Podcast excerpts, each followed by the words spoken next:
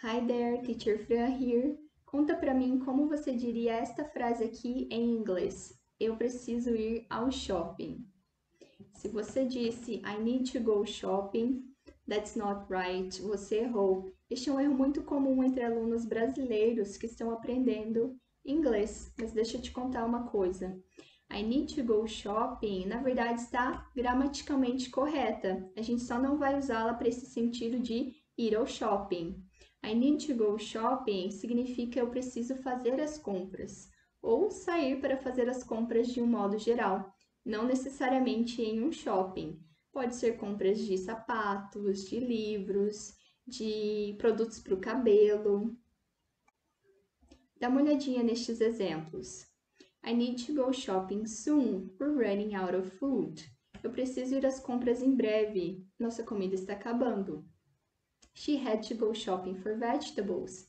Ela foi às compras para comprar vegetais, comprar verduras. Mas então, como eu vou dizer eu preciso ir ao shopping em inglês? Você vai usar essa estrutura aqui com go to the shopping mall. Então, eu preciso ir ao shopping. I need to go to the shopping mall. Mas, teacher, posso falar apenas I need to go to the shopping? Não, isso a gente faz em português, né? É muito comum a gente dizer, ah, eu preciso ir ao shopping. Mas em inglês a gente não pode fazer essa redução. A gente tem que dizer completinho, go to the shopping mall. Se você quiser usar uma palavra apenas, você pode usar mall, the mall, go to the mall, mas só shopping, não. Combinado? Dá uma olhadinha nestes exemplos. We're going to the shopping mall on Saturday. Nós vamos ao shopping no sábado. Did you go to the mall yesterday? Você foi ao shopping ontem? Então, para resumir, to sum up, quando você quer dar a ideia de fazer as compras ou sair para fazer as compras de um modo geral, você vai usar go shopping. Agora, quando você quer se referir ao local shopping, você vai usar go to the mall or go to the shopping mall.